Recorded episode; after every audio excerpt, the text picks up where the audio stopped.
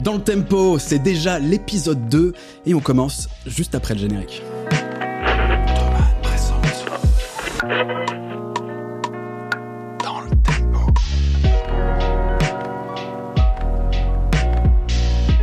On est déjà de retour, un mois après le premier épisode. On voulait d'ailleurs vous remercier pour euh, l'accueil super chaleureux. On a eu plein de retours positifs, plein de gens nous ont écrit, des artistes notamment, euh, pour nous dire qu'ils avaient trouvé ça cool. On est évidemment avec Michel, alias Chrono Music, toujours dans le game. Michel, comment ça va Salut. Toujours, ça va et toi Mais oui, très très bien. Justement, euh, si ça vous plaît tout ça, vous avez vu, on a donc une chaîne YouTube, monte le son. N'hésitez pas à vous abonner, euh, à suivre tout ce qu'on fait. Il y a d'autres types de vidéos aussi. Ça nous permet de continuer, d'aborder plein de sujets différents. Et notamment aujourd'hui, les gars, on s'était dit qu'on allait aborder un sujet un peu différent. La dernière fois, c'était assez axé business, etc. Et là, on s'est dit qu'on allait parler guitare, chrono. Qu'est-ce qu'on va faire exactement? Bonjour. On est avec euh, Florent Garcia, musicien professionnel, professeur de guitare, très présent sur YouTube et Instagram également. Alors sur sa chaîne YouTube, il analyse le jeu des guitaristes, il donne des conseils techniques, de composition, il partage sa vision de la guitare, etc. Et il s'intéresse notamment aux nouvelles approches de cet instrument, et c'est pour ça qu'on pensait qu'il était pertinent ici. Parce qu'en gros, c'est de ça qu'on veut parler aujourd'hui. C'est d'une part euh, la place de la guitare dans la musique en général, dans la production musicale, et aussi euh, dans le- la sphère des guitaristes, euh, les- vraiment les, les musiciens qui gratouillent, quoi. Alors, euh, Florent, bonjour Yes. Yes, salut, salut tout le monde. Merci, merci de, de l'invite. C'est cool. Je suis content d'être là pour parler, pour parler musique un peu là. Ça va être Un peu cool. de guitare, la gratte. Ouais. C'est un plaisir de te recevoir. Michel, on se disait, le mec, il a débarqué de nulle part et il a réussi à avoir 146 000 abonnés sur YouTube en parlant de guitare aujourd'hui. Complètement improbable. Que- que- comment c'est possible un truc pareil, euh, Florent? Est-ce qu'il y a de la place encore pour la guitare sur Internet comme ça? On arrive à monter une chaîne YouTube dirait. et 146 000 comme ça? Bah On regarde, apparemment. Bah, en, en vrai, le secret, c'est justement de pas parler que de guitare. Ah merde, on a Tu déjà spoilé une partie de la vie. Voilà. Aïe, tu aïe, vois? aïe. Ça annonce la, la thématique qui va arriver. Non, mais grave, je suis content. Je suis super content de, de, de l'engouement qu'il y, a- qu'il y a autour de la chaîne. C'est, je suis super fier de, de l'avancée de la chaîne. Mais c'est vrai que j'estime plus être, en tout cas, une chaîne qui parle que de guitare. Même si ça reste un peu la thématique euh, qui va revenir souvent en fonction des vidéos, c'est vrai que même moi j'aime élargir le plus possible euh, le sujet et parler du plus de, choses différentes quoi possible. En fait, on, est venu à ce sujet euh, parce qu'on s'est dit, la guitare, on a envie de parler aux instrumentistes de manière générale, mais la guitare incarne quand même toute une époque. C'est évidemment l'un des instruments les plus pratiqués en France. On le retrouve après le piano, la flûte, on retrouve tout de suite la guitare. C'est ce qui fait envie aussi aux gens. C'est le deuxième instrument qui donne le plus envie aux Français. Ça a été mis en avant dans beaucoup de styles. Euh, on pense évidemment au jazz, au rock, au, funk, à la pop, au métal, bien entendu. Il y, a- eu les grands guitares héros, etc. C'est vraiment un des emblèmes de la musique pop. C'est présent dans notre quotidien, mais pour autant, je sais pas si on pourrait d'ailleurs commencer avec ça. C'est, on a l'impression que dans la musique d'aujourd'hui, c'est un instrument qui est moins mis en avant. Alors peut-être qu'il n'a pas disparu. On va discuter de tout ça, mais en tout cas, l'époque de la guitare reine, vraiment iconique, semble passer. Est-ce qu'on le doit aux musiques électroniques? Est-ce qu'on le doit, je sais pas, à l'avènement de la MAO En tout cas, on trouvait légitime de s'interroger là-dessus. Et Florent, tu nous paraissais vraiment la, personne appropriée pour discuter de tout ça, parce que justement, tu essaies d'avoir une, approche entre guillemets plus actuelle, plus moderne au- autour de la guitare. Pour lancer le podcast, qu'on s'est dit, c'est qu'on allait diviser ça en deux parties principalement. D'abord, se questionner un peu sur la, la production musicale d'aujourd'hui. Voilà, euh, qu'est-ce qu'on entend Euh, Est-ce qu'il y a encore de la musique à guitare Est-ce que dans les dans les grosses productions il y a, il y a- de la guitare? Et puis, dans un deuxième temps, s'adresser un peu plus aux, aux guitaristes du quotidien. Est-ce qu'il y a des manières de renouveler son approche? Euh, Est-ce qu'on s'inscrit encore dans le dans le blues, dans le rock comme auparavant? Bref, tous ces questionnements. Et je vous propose qu'on passe tout de suite à la première partie. Alors la première question qu'on se posait, ben, c'était globalement la place de la guitare aujourd'hui dans la production musicale. Euh, on l'entend quand même clairement qu'elle a encore une place et euh, on a encore quelques guitar héros dans la sphère, on va dire, des guitaristes. Mais c'est vrai que dans la production euh, à grande échelle, euh, on l'entend beaucoup moins. Alors selon toi, Florent, à quoi est-ce que c'est dû et euh, est-ce que c'est temporaire Quelle est ta vision de, de ce point de vue-là? C'est sûr que la grande époque des, enfin c'est un sujet que j'aborde très souvent sur ma chaîne, mais la grande époque des guitares héros, c'est sûr qu'elle est, qu'elle est un peu révolue quoi. Mais ça, ça fait depuis, c'est pas nouveau quoi. Je veux dire, ça fait euh, 30 ans qu'il y a plus de guitare héros. C'est pas les années 2010 qui ont qui ont lancé le, le truc. Ça serait Et qui le pense dernier pour toi, le dernier Guitar Hero Est-ce qu'ici on devait marquer le truc, tu vois, comme ça? Honnêtement, comme ça, c'est compliqué parce que ça dépend. Comme Guitar Hero, t'as pas vraiment de définition. Hmm. Donc ça dépend de ta vision. Pour moi, il y en a toujours des Guitar Hero, tu vois. Il y a, il y a toujours des, des John Mayer, des gars comme ça qui sont des très grosses stars, en tout cas aux US ou ailleurs qu'en Europe, et qui jouent de la guitare. Après, tu vois, si t'as la définition du Guitar Hero en mode le gars qui va caler euh, un solo sur chaque morceau, qui va faire le solo, le, le torse-poil, les cheveux au vent, là, tu vois, c'est sûr, je pense. Les, les derniers représentants, c'était un peu les, les Slash, tu vois, les, les Frusciante, ce genre de gars, les Red Tout ça Hmm. dans les années 90, tu vois, même Kurt Cobain, je sais pas si tu peux vraiment appeler, l'appeler, enfin, le considérer comme un guitar hero, parce que c'était pas un gars qui calait des, des solos de fou, quoi. C'est juste, c'était un gars qui écrivait des bons morceaux et tout, mais guitaristiquement, c'était pas ouf. Donc vraiment, C'est vrai que le terme que- guitar hero, Y- J'allais dire, euh, on a quand même eu un morceau récemment, je pense que c'était Rihanna, en feat avec Carlos Santana, et euh, qui, pour moi, du coup, euh, me paraît être un des derniers de cette époque-là qui est pertinent dans la pop aujourd'hui, tu vois, genre il a, bon, c'est toujours un peu la même chose, tu vois, c'est toujours le morceau Maria Maria qu'ils avaient repris ensemble, non? C'était pas ça Ouais, ou- voilà, il c'est ça, tu vois. Il y a quelques années. Ouais, ouais. c'est ça. Mais, euh, Ouais, ouais, mais en tout cas, dans, dans l'inconscient collectif, du coup, en tout cas, il me paraît être euh, euh, un des derniers euh, représentants de ce truc-là qui est encore pertinent dans la pop actuelle, tu vois. Ouais, ca- carrément. Après, je pense que c'est pas le, le dernier. Je pense que c'est juste il y a eu un concours de circonstances qui fait que euh, Rihanna devait le connaître d'un truc, machin. Je pense pas. Tu vois, je pense pas que Santana il est un jeu plus parti- plus particulièrement actuel que les Mhm. autres guitaristes de son époque. Que tu, tu vois que plein de gens en fait de son époque. Ah ouais, non, non, Mais- non. Moi, je parle vraiment en termes de, de place symbolique, tu vois. Mais par exemple, tu vois passer les vidéos masterclass. Pour la musique de film, c'est Hans Zimmer. Pour euh, les, la- le scénario, c'est je sais pas qui. Et c'est euh, putain, comment il s'appelle? Bref, on s'en fout. Mais euh, pour la guitare, c'est Carlos Santana, tu vois. Hmm. Ouais, carrément, c'était Santana et c'était Tom Morello aussi qui avait fait la masterclass. Ah oui, c'est vrai. Aussi qui marche aussi Tom Morello. Ouais. ouais, ouais. C'est ça. Ouais. Mais tu vois, je pense pas que ça soit effectivement c'est ces deux qui ont eu de la de la visibilité récemment. Tom Morello, il a sorti aussi une- un nouveau modèle signature chez Fender là cette année. Hmm. Donc Ouais. c'est aussi que on, on en parlera tout à l'heure, mais c'est aussi, c'est aussi que les guitares ça continue à se vendre toujours. Mais euh, mais voilà, euh, je pense que voilà les gars comme eux qui ont eu autant de succès qu'eux et qui ont autant de rayonnement. Euh, c'est pas les deux seuls et euh, je pense que tu vois on n'est pas à l'abri de voir d'autres masterclass ou d'autres euh, collaborations débarquer avec d'autres guitaristes tu vois si demain il y a un artiste je sais pas qui qui fait euh, où il y a un solo de Jimmy Page au milieu tout le monde va, va kiffer tu vois Mm. c'est euh, mais c'est vrai Ouais. qu'on est plus dans, dans l'ordre de, de l'hommage du fit que euh, du euh, c'est pas Led Zeppelin qui revient quoi c'est pas Mm. euh, Rage Against the Machine qui revient c'est plus ces Ouais. guitaristes là ces musiciens là qui vont colla- collaborer avec d'autres gros artistes Ouais. plus mainstream quoi Et, et puis Mais mecs. symboliquement, en Ouais. tout cas, pardon. Non, je t'en prie, vas-y, vas-y. J'allais dire symboliquement, il y a, il y a quand même dans la dans la sphère vraiment des gratteux, j'ai l'impression, tu vois, sphère euh, dont je fais plus vraiment partie, mais j'ai vraiment digué pendant tout un moment, et j'ai l'impression que euh, on a quand même encore des symboles aujourd'hui euh, qui sont très vois. Bon, Jacob Collier, c'est la composition et c'est genre au-dessus de tout le monde dans l'inconscient collectif des musiciens. Et puis après, t'as beaucoup de stars quand même. T'as Ichika Nico qui fait des toutes petites vidéos euh, sur YouTube où genre il fait des vidéos d'une minute où il joue. euh, T'as Yvette Young avec qui t'as collaboré d'ailleurs. Il y a Carrément, euh, ouais. Tim Henson de Polyphia. Et euh, il y a quand même des, des jeunes en, plus qui bénéficient quand même d'une aura particulière dans le Hmm. milieu de la guitare, j'ai l'impression. Et Est-ce que pour tourner la question peut-être un peu différemment, Florent, est-ce que c'est plus tant s'attacher aux guitares héros, mais est-ce qu'il y a encore de la musique à guitare aujourd'hui, où la guitare reste essentielle, prédominante? Est-ce que voilà, il y a des noms chrono à commencer, à, à en citer quelques-uns? Est-ce que tu penses existe toujours cette musique à guitare? Ouais, bah, bah, carrément, Chrono a cité, euh, a cité vraiment les plus gros. Et, et c'est vrai que les gars comme Ichika Nito ou quoi, euh, euh, juste en postant sur Insta des vidéos de 50 secondes, ils ont réussi cash à, à trouver un public de fou, à- à- surtout un public qui est, qui est ultra euh, responsive, quoi, tu vois. Et, Ouais. et pareil, le mec a monté sa chaîne YouTube et je sais pas combien il est de centaines de milliers d'abonnés, c'est une vidéo à laquelle des millions de vues. Donc c'est clair qu'il y a toujours un truc, c'est juste que la manière de, de communiquer autour a changé. C'est-à-dire que voilà, c'est plus sur MTV que tu vas voir euh, les gros trucs, c'est euh, sur Insta, c'est mais bon ça c'est c'est un peu le, le- tu vois, c'est un peu le cas pour plein de choses et pour plein d'activités musicales maintenant.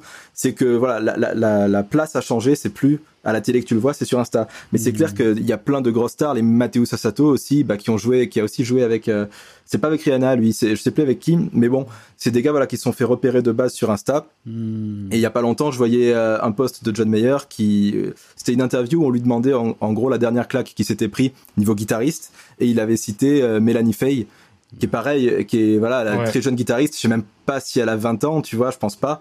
Et, euh, et qui, qui jouait dans sa chambre en tailleur euh, tranquille avec un poster de Hendrix derrière. Et, c'est ça qui est fou aussi. C'est que ça donne un peu la chance à tout le monde et que t'as plein de, de nouveaux caractères qui commencent à sortir, quoi. Dites-moi si je me trompe les gars, mais est-ce que tout simplement, à l'image de, de la musique en général, et même pourquoi pas notre société, c'est peut-être juste un peu plus fragmenté tout ça? C'est-à-dire qu'il y a plein de domaines de niche, de petites communautés, et en gros tu n'as plus de grandes icônes, euh, qu'elles soient de la guitare ou même de la pop ou de manière générale, elles sont rares en fait aujourd'hui par rapport à une certaine époque, je pense, hormis quelques exemples type Kanye West, Beyoncé, etc.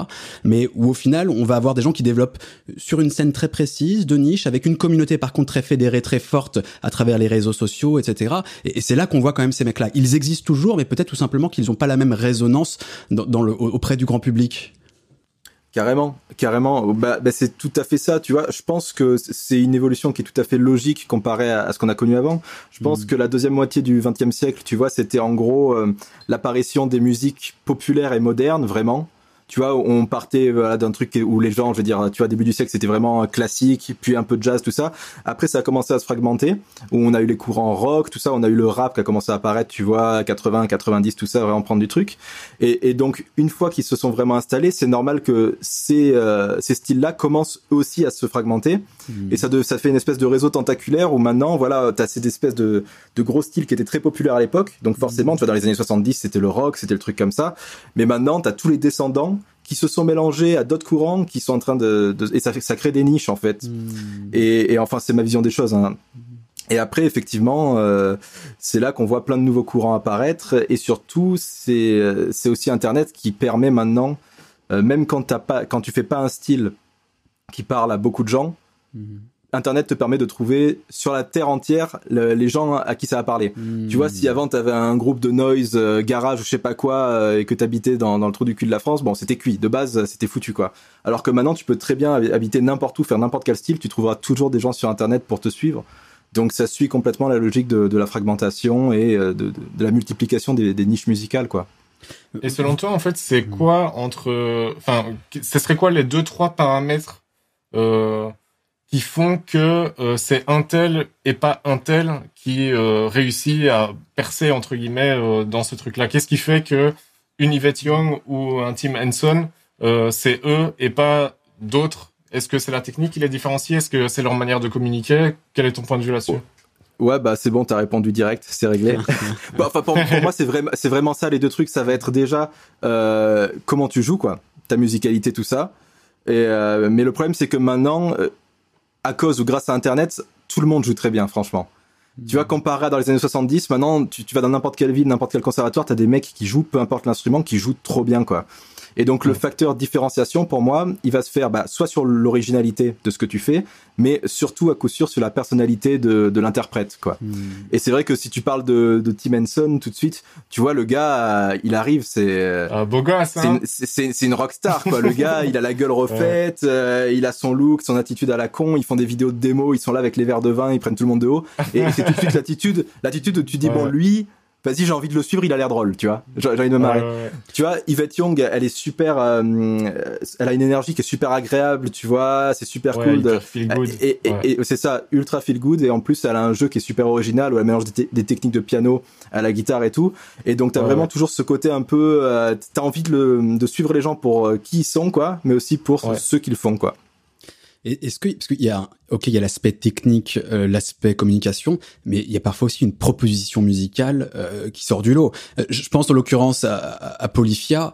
Polyphia, c'est un truc que je fais écouter à tous mes potes quand, quand ils me disent ouais le rock, le métal, la guitare, etc. Il y a plus rien parce que j'avais pris une claque en fait en découvrant ce truc. C'est-à-dire que Ah ouais, ils ont Polyphia, réussi à la futur. fois à propos pardon?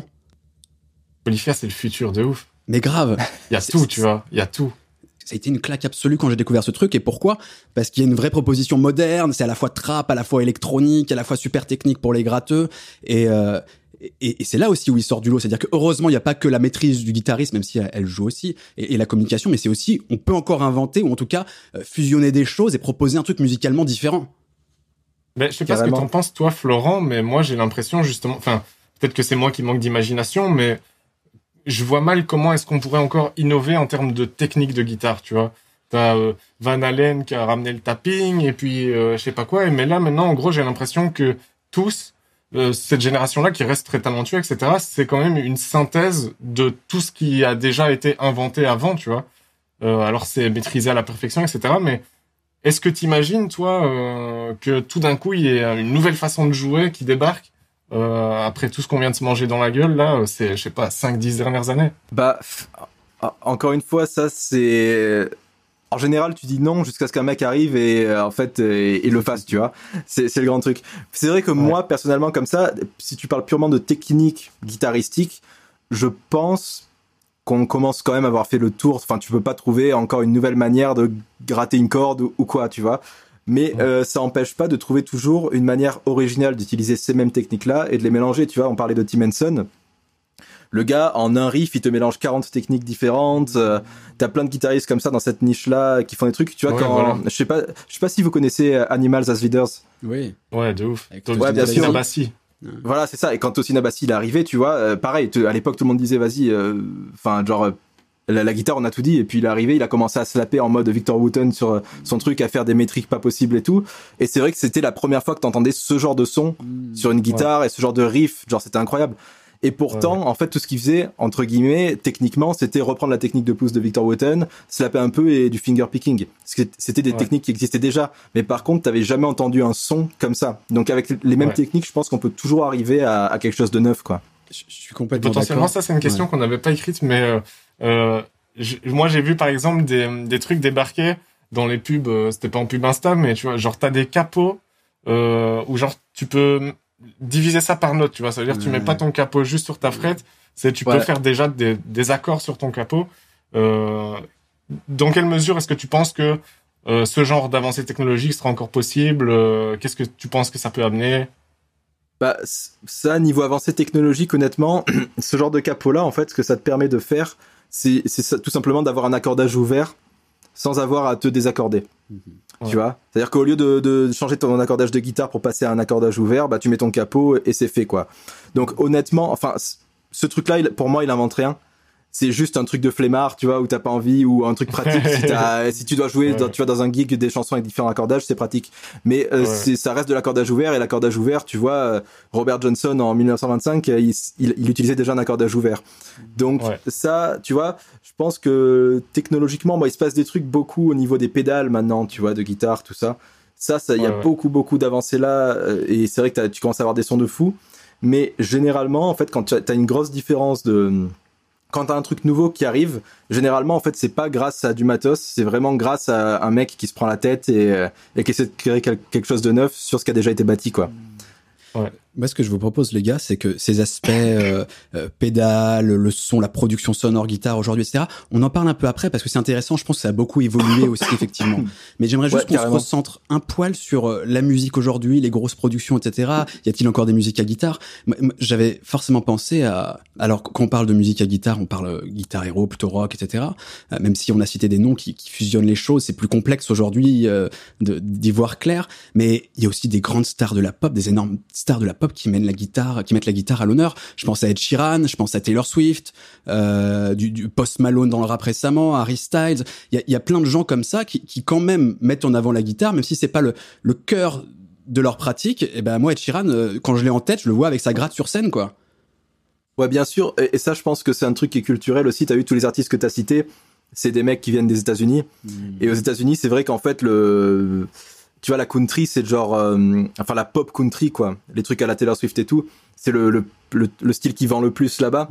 Et du coup, forcément, t'as, t'as la, le- la grosse influence de la guitare dedans. Et c'est clair que voilà, c'est juste que c'est plus le rôle euh, de guitar héros dont on parlait au, au tout début. C'est un rôle euh, plutôt en mode songwriter où t'es avec ta guitare, tu fais tes accords, euh, tu vois, à la Post Malone et tout, qui joue très bien et tout, y a pas de souci. Mais euh, effectivement, je pense que c'est vraiment un truc qui est, qui est propre aux, aux US et c'est tellement ancré dans leur culture et dans la et dans la country que, que forcément t'as ça. Et tu retrouves ça aussi un peu en en Amérique latine mine de rien parce que ici, moi je découvre tous les jours des superstars de, de musique en Amérique latine, de- des Ouais. chanteurs ou quoi. Et pareil, t'as une grosse influence euh, un- sur- guitaristique là-dessus. Mais putain, c'est des gars qui, qui calent mais des milliards, des milliards de vues sur YouTube et tout. Tu vois, j'en ai jamais entendu parler. Et tous les jours, je me rends compte qu'en fait, noms, la scène. euh, Je sais plus du tout. Je sais plus du tout. Je suis tombé sur la vidéo d'un gars qui faisait visiter sa maison. Le truc, c'était un truc incroyable. J'avais jamais vu ça. Je me suis dit, mais c'est qui ce gars? Comment il a autant de thunes? Et je suis allé voir un, un, un de, de ses clips et il avait, ouais, un milliard 500 millions de vues dessus. J'étais en mode, ah, ok. Oh, bon, bah, c'est moi qui suis con, là, tu vois. Ouais. Et et- et- et il y a vraiment plein de gars comme ça. De, vu que j'écoute pas, j'ai oublié les noms, je suis désolé, mais, euh, mais, mais là aussi, je pense que t'as toujours l'influence de, de, de la musique d'origine, quoi. La- le côté un Ouais. peu country en- aux US, euh, la- le truc plus latin, quoi, du côté euh, Amérique euh, du Sud. Ouais. Et euh, que nous, on a moins, du coup. En Europe, on a un peu moins cette influence-là, quoi. Ouais, bah ouais. Moi, dans toute la nouvelle vague, celui que j'écoute le plus, c'est probablement Ichika Nito. Et, euh, et justement, tu sens aussi euh, dans ses harmonies, etc., qu'il y a un truc qui est, qui est très euh, japonais, quoi. Tu vois, que c'est un Bah, mélange c'est- en même temps de jazz et de musique classique, et tu vois. C'est ça, Avec c'est vraiment de la musique d'animé, quoi. C'est de la musique Ouais, d'animé. voilà, euh, tu vois, tu, ça pourrait être un ending de, Ah, ça, de ça vous Naruto, parle, mais. hein tu vois. Ah, tu connais Eh oui. Non, mais carrément-. Mais c'est c'est aussi ça, c'est que maintenant, en fait, t'as tout aussi, tout le paysage euh, culturel, toute la culture populaire qui commence euh, à influencer un peu tout. Et c'est vrai que maintenant, tu vois, je veux dire, il y a, il y a 10 ans, euh, quand tu regardais un animé, t'étais un otaku à la con, tu vois. Et maintenant, en fait, tout le monde a, a maté des animés quand il était ado. Tout le monde continue à en mater de temps en temps, euh, avec toute l'influence japonaise qui va dessus, la musique japonaise qui a une couleur très particulière. Et forcément, voilà, ça, quand tu mélanges ça à d'autres styles, ça te crée des, des Ichikanito et, et des trucs de ce genre-là, quoi. Les gars, on a donc euh, parlé euh, de la présence de la guitare quand même dans la pop, encore assez importante. Euh, on trouve, même si c'est plus des domaines de niche, encore beaucoup de musique à guitare, euh, euh, influencée parfois par le rock, par d'autres choses, par la trap, avec Polyphia, plein d'éléments différents. Mais quand on regarde quand même les charts, la musique populaire, mainstream, grand public, parce qu'il faut pas oublier que la musique, ça reste un, un- l'écoute de musique, ça reste un loisir grand public. C'est vrai qu'on on pourrait, euh, on se fait reprocher parfois euh, dans, dans les vidéos de parler beaucoup de l'aspect euh, streaming, musique du moment qui marche, etc. Mais moi, c'est vrai que j'aime parler de ça parce que c'est ce qui nous entoure, c'est notre quotidien. Et évidemment, il y aura les mélomanes, les, les musiciens, etc., qui vont plus loin. Mais, mais je trouve ça intéressant quand même de se pencher aussi sur la musique mainstream parce que c'est, voilà, c'est notre quotidien. Et, et en l'occurrence, euh, ce qu'on observe quand même, c'est que les musiques dites urbaines, euh, rap, R&B, etc., sont extrêmement présentes. Les musiques électroniques aussi. Euh, Est-ce que c'est des genres avec lesquels on peut faire cohabiter la guitare en l'occurrence? Ça, c'est sûr que oui. Après, le, c'est vrai que le, le problème, entre guillemets, il est du côté des producteurs qui maintenant sont rarement des musiciens et euh, qui de base ont l'habi- ont l'habitude de composer euh, voilà, à la souris, quoi, presque. Tu vois, ou avec un petit clavier MIDI de deux octaves et qui font les trucs et qui n'ont pas forcément ce, ce besoin-là. Mais à chaque fois que j'ai bossé avec des rappeurs ou avec des gars, voilà, type musique urbaine, les gars étaient trop chauds pour avoir des de vrais instrumentistes avec eux. Et je sais que voilà, à chaque fois que je sors une tollbox ou quoi, les mecs sont comme des fous. euh, Et, et c'est vrai que moi, par exemple, souvent dans, dans mes DM, je reçois pas mal de messages de mecs qui font de la prod ou quoi, ou de rappeurs, qui demandent si j'ai pas, pardon, qui demandent si j'ai des packs de samples ou quoi. Et, euh, et c'est vrai que maintenant, en fait, euh, voilà, Splice et tout, en fait, les gars bossent avec des, des vrais instruments de base. C'est juste qu'on a plus l'habitude d'utiliser des samples plutôt que de s'emmerder entre guillemets à apprendre un vrai instrument. Parce que euh, c'est vrai que maintenant pour euh, 6 balles par mois sur Splice bah tu peux avoir des samples de n'importe quoi n'importe quel instrument n'importe quel tempo. Donc t'as moins le côté nécessité d'apprendre un instrument quoi. Mais je pense pas que les gars soient moins intéressés par les, les sonorités que ça procure quoi. T'en penses quoi, toi, Michel? Ben moi, ce que j'ai l'impression, c'est que la guitare, c'est... euh, En gros, j'ai l'impression que dans la production euh, à grande échelle, c'est une couleur sur une palette qui s'est élargie euh, de ouf et que euh, utiliser une guitare, ça revient à amener soit une petite vibe latino, soit une petite vibe manouche, soit une petite vibe... Enfin, tu vois ce que je veux dire? Dans... J'ai l'impression que dans le, le grand tableau des choses, ça commence à ressembler plus ou moins à ça, tu vois? C'est genre... oh ben je fais une- un truc latino, je vais ramener une petite guitare. Mais euh, mais j'ai l'impression que euh, ben pour euh, parler, euh, je sais pas comment, je sais pas comment bien l'exprimer. Mais j'ai l'impression que globalement, le, c'est pas qu'on est lassé, mais que c'est un instrument qui est devenu un peu classique, quoi. Tu vois, de la même manière que une section de Ouais. cordes, ça a une connotation, une section de cordes, ça a une connotation dans l'inconscient collectif. De temps en temps, tu te dis, ah, soit c'est classe, soit c'est vieux, soit c'est machin, tu vois. Et la guitare, pareil, j'ai l'impression Ouais. que c'est devenu très connoté euh, de par le fait qu'en fait, en termes de timbre, on a accès à absolument tout ce qu'on veut maintenant. C'est quasi, Ouais. j'ai l'impression, sont du parles un truc un peu folklorique, entre guillemets, c'est-à-dire que pour app- apporter Ouais, une touche exotique ou en tout cas différente et, et tout de suite qu'on qu'on associe ça à un style en particulier, c'est là où on va l'utiliser plutôt, quoi, en gros. Moi, c'est l'impression que ça me donne. Après, euh, ce que j'ai euh, noté, par exemple, c'est euh, un, des derniers, un des derniers exemples qui me vient à l'esprit, c'est Trippie Red, où euh, je connais pas du tout le gars, j'ai juste écouté son dernier album. J'ai même oublié le nom, mais j'avais vraiment l'impression qu'il y avait ce côté producteur de chambre qui a commencé avec la guitare. C'est l'impression que ça me donne. hein. Je connais pas du tout son parcours, mais euh, un morceau, je crois, enfin un album, il y a 20 morceaux, et sur 20 morceaux, t'en as 15 où euh, c'est de la guitare enregistrée de manière un peu dégueulasse, ça se sent que c'est autoproduit et tout ça.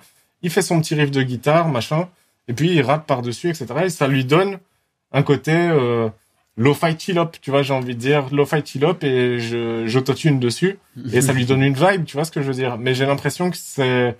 Ouais, que ça, ça devient de plus en plus limitant comparé à tout ce qu'on peut faire avec, euh, notamment, euh, je sais Ouais. pas, des sampleurs comme Contact et des trucs comme ça, tu vois. Je sais pas ce que t'en penses, toi, Florent. Ouais, Florent. Ouais, bien sûr. Bah, en fait, c'est ça. Je suis totalement ton avis. En fait, c'est pas que, c'est pas que la guitare est en mode euh, la guitare c'est mort, etc. Et tout. C'est juste que ça reprend euh, de plus en plus sa place d'instrument au même niveau que les autres instruments, quoi.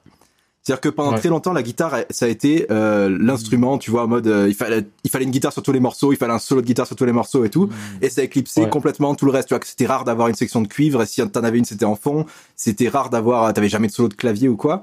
Là, en fait, ce qui se passe, c'est que c'est juste que les choses, pour moi, hein, se rééquilibrent un petit peu.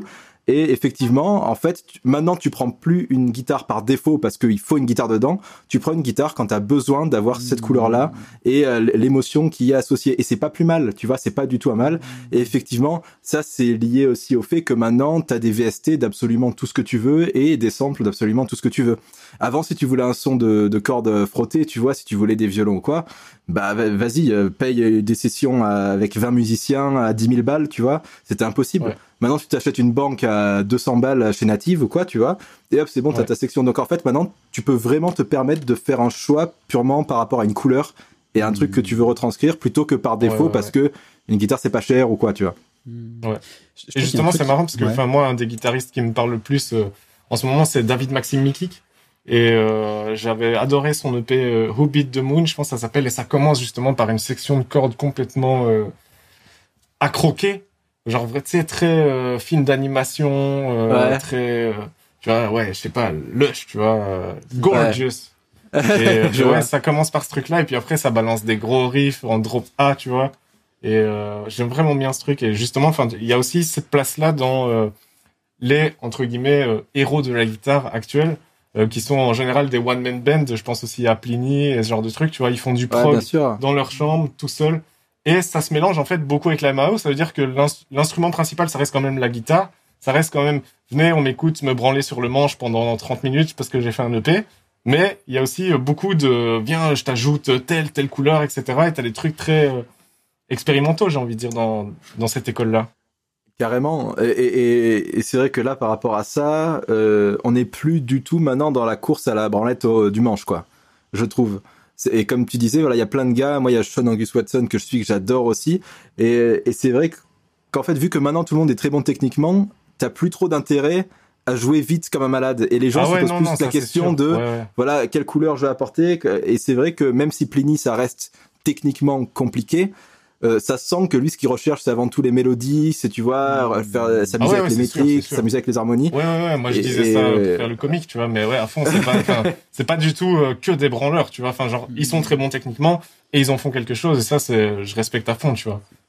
D'ailleurs, j'adore, c'est, par lui que j'ai découvert toute cette tendance euh, du, euh, du one man band euh, prog, tu vois. C'est ça. Et, un- c'est un truc qui existe en fait depuis maintenant, je sais pas, euh, ouais, plus de 10 ans, même 15 ans ou quoi. Il y avait les Jim Spanner, ce genre de truc. Bah ça c'est moins connu tout de suite, mais c'était les premiers Ouais. gars à commencer un petit peu comme ça. Il y avait, il y avait euh, Max Wyme qui avait fait une vidéo là-dessus qui était super intéressante, et même Périphérie. Je sais pas si vous connaissez Périphérie. Bien sûr. Ah bah oui. Ouais, voilà, qui, qui est un des plus gros groupes actuels de, de métal. Alors je sais pas si c'est un peu gent, enfin métal moderne en tout cas. Euh, Périphérie, Ouais. ça a commencé avec euh, Mika dans sa chambre euh, qui enregistrait tout sur son ordi en mode one man band. Et c'est après que le groupe s'est formé autour du projet Périphérie qui était que lui à la base, quoi.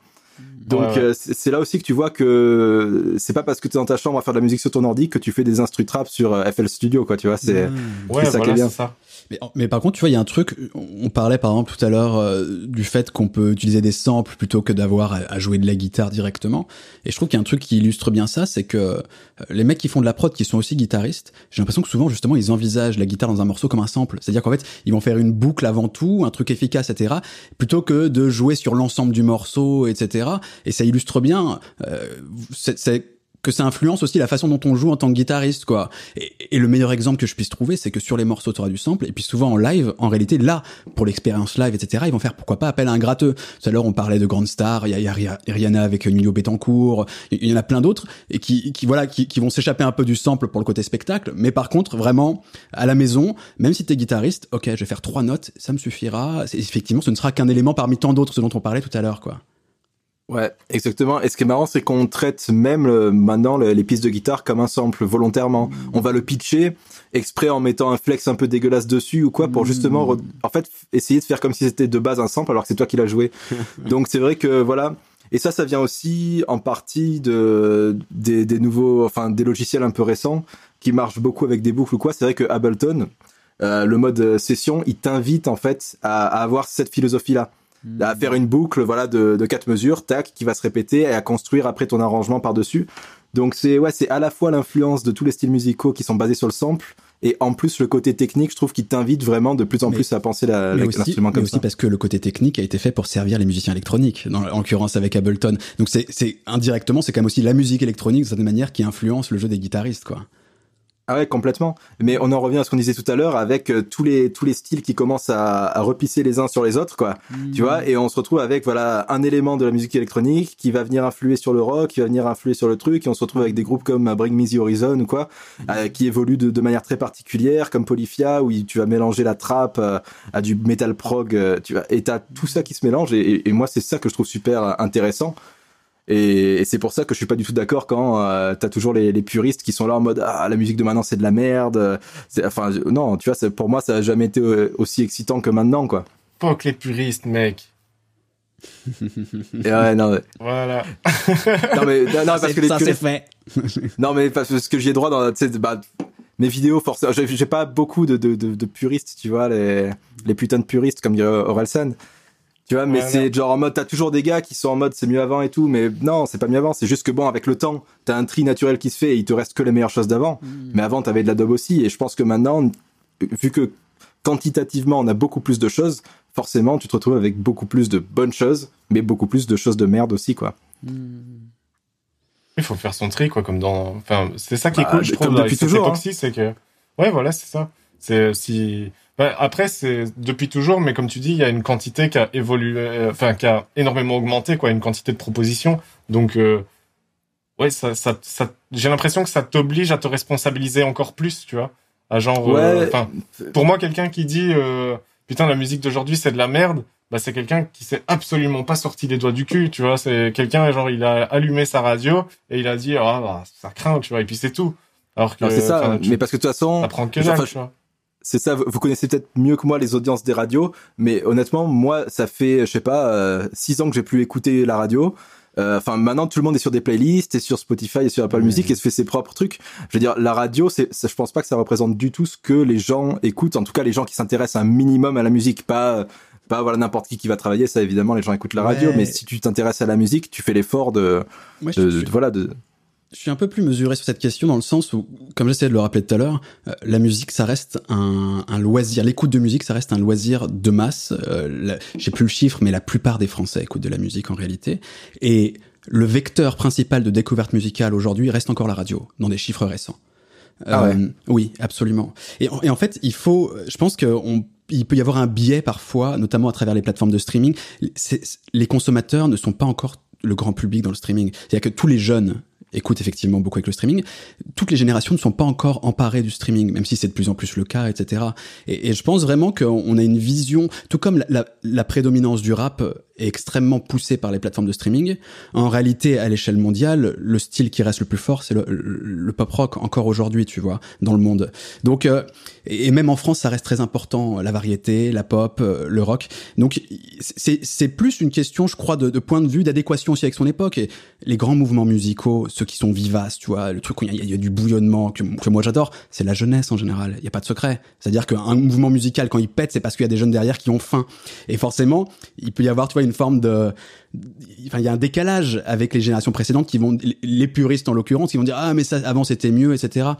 Donc c'est pas tant qu'on peut leur, leur reprocher de pas s'intéresser, mais c'est c'est aussi tout simplement que parfois bah, t'es plus en adéquation avec ce qui se fait sur le moment, ça ne te parle plus, c'est pas grave en tant que tel, mais mais il y a aussi le cette réalité à sur mon le sens. moment, il se fait encore plein de trucs. Enfin, je veux dire, si tu veux des trucs suis dans une esthétique euh, de blues traditionnelle, etc., des groupes de blues actuellement, il y en a Bien plein. entendu. Si tu te plains de pas les entendre à la radio et que tu dis cette époque c'est de la merde musicalement, parce qu'il y a Mhm. pas ce que j'écoutais moi quand j'étais jeune qui passe à la radio, bah, Oui. c'est là que tu te mets le doigt dans l'œil, tu vois. Non mais je suis d'accord, mais, ce que- mais, ce que- mais la, la seule différence, c'est que les gens aujourd'hui qui cracheront sur le mainstream en disant c'était mieux auparavant, c'est pas parce que c'était des chineurs auparavant, c'est parce que les groupes qui étaient déjà énormes à leur époque leur parlaient plus.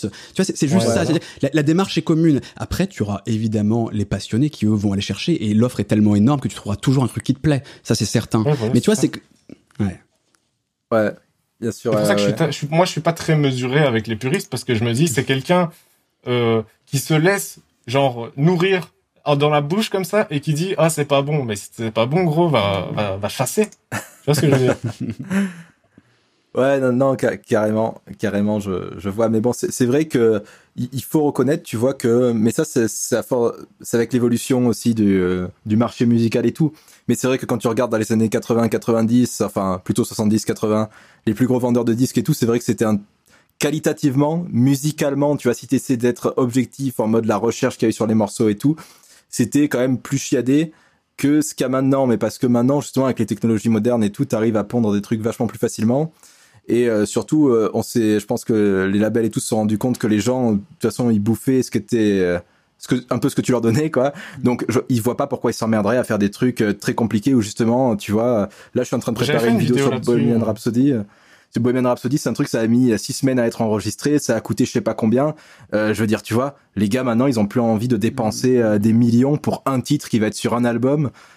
Quand tu peux pondre à la chaîne plein de trucs et, et tu vois c'est le côté business mais c'est là où on en revient au fait que si jamais tu t'intéresses un peu à la musique il faut absolument te, te détourner des, des gros réseaux de distribution et faire toi-même ton petit marché ailleurs sur en streaming sur internet n'importe où et surtout que c'est très tu facile peux, à tu faire peux maintenant simplement kiffer euh, ce qui est proposé, mais si tu kiffes. aussi bien sûr mais bien si sûr. tu kiffes pas, ne, te- ne te plains Et pas voilà. si tu cherches pas quoi, tu vois. Exactement. Et c'est ça. Si, si tu te plains, tu peux, tu peux trouver autre chose. Il y a pas de souci, quoi. Après, le, la critique qu'on peut entendre, c'est effectivement, et d'ailleurs tu, tu commençais à le dire Florent, c'est qu'il y a aussi une logique industrielle qui parfois peut être énervante, euh, mais, mais qui en réalité euh, a toujours existé pour moi dans l'industrie musicale. C'est-à-dire qu'à partir du moment où il y a de la musique enregistrée, ça devient un business et on met en avant, même dans les années 60, il y avait du tube dégueulasse, enfin du, du single pas très bon, etc.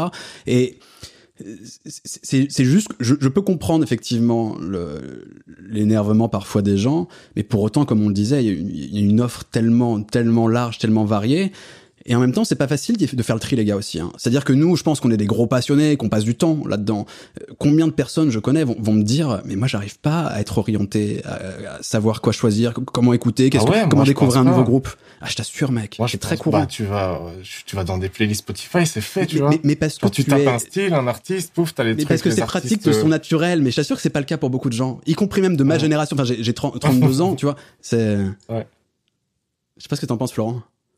Ouais, bah, bah, effectivement, je pense que, enfin, de toute manière, on n'est jamais objectif quoi qu'il arrive. Mais je pense que nous, on est tellement dedans, et- enfin, on fait ça H24 tout le temps, qu'on est, c'est sûr qu'on peut même pas se mettre dans la situation euh, du père de famille tranquille, tu vois, qui aimait bien écouter de la musique au lycée et qui aujourd'hui a 40 balais et, et il veut découvrir des trucs, mais c'est pas trop comment s'y prendre. Donc c'est vrai que c'est un peu compliqué. Je sais pas trop comment euh, on, on pourrait changer ça. Mais, mais voilà, c'est vrai que notre manière de consommer de la musique en 10 ans, elle a tellement changé que en fait c'est- devenu tellement naturel qu'on qu'on pense même plus autrement que comme ça quoi. Et euh, c'est des questions qui sont super compliquées. C'est très difficile de se mettre dans la dans la peau de d'autres profils quoi que le nôtre, Mm. surtout sur, sur ce genre de choses là quoi. Je pense qu'il est temps qu'on passe à la, à la deuxième partie. On a essayé donc là de, de s'interroger sur euh, la place de la guitare dans la musique, euh, dans la production musicale d'aujourd'hui. On a vu quand même qu'il y a encore beaucoup de choses qui se font, mais c'est peut-être un marché plus fragmenté, plus de niches, etc. Euh, nous, un truc qui nous intéressait aussi avec Michel, on s'était dit, il faut aussi qu'on parle des, des guitaristes du quotidien, des, des gens comme comme nous en fait, qui qui sont pas des, des, des artistes reconnus ou des grandes stars, je ne sais quoi. Bon, Florent, toi, tu sors quand même des morceaux, Chrono aussi. Alors, je veux dire comme moi en fait, ce sera plus simple. moi, tu vois, je suis un, je, je, je suis un guitariste avant tout dans, dans ma chambre, tu vois.